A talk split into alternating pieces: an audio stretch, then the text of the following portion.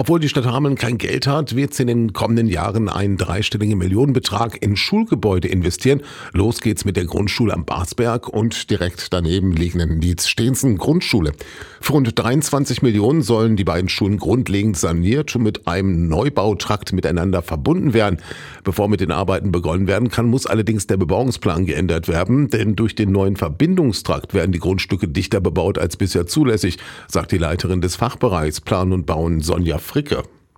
Die Bebauungspläne datieren aus einer Zeit von 1960 bis 1970 und damals hat man die Baugrenzen sehr eng an die vorhandenen Gebäudekörper angeschmiegt und somit gab es keine Möglichkeit für Erweiterungsflächen. Da wir mit dem Neubau, der ja beide Schulen verbindet, dort dann natürlich die Baugrenzen überschreiten, müssen wir jetzt den Aufstellungsbeschluss fassen, um den Bebauungsplan dem geplanten Neubau anzugleichen. Wir haben nach wie vor einen ausreichend gleichen Schulhof. Die Mensa, die dort entstehen soll, soll ja auch mitbespielt werden. Und von daher ist das für das gesamte Objekt ein sehr passiges Konzept nach wie vor. Und ab den Sommerferien wird dann mindestens vier Jahre gebaut. Klingt lange, aber es wird ja auch eine Menge passieren. Eine komplette Sanierung. Wir erneuern die Dachflächen mit der Dämmung. Wir machen teilweise neue Fenster. Wir machen vor allem aber auch Brandschutzsanierung im baulichen wie im technischen Bereich.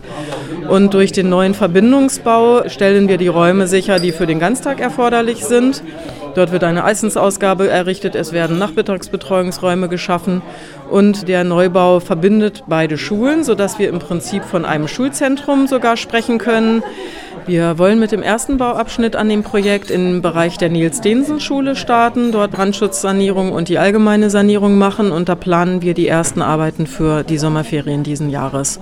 Dann wird es weitergehen mit ungefähr vier Bauabschnitten, mindestens über die nächsten vier Jahre.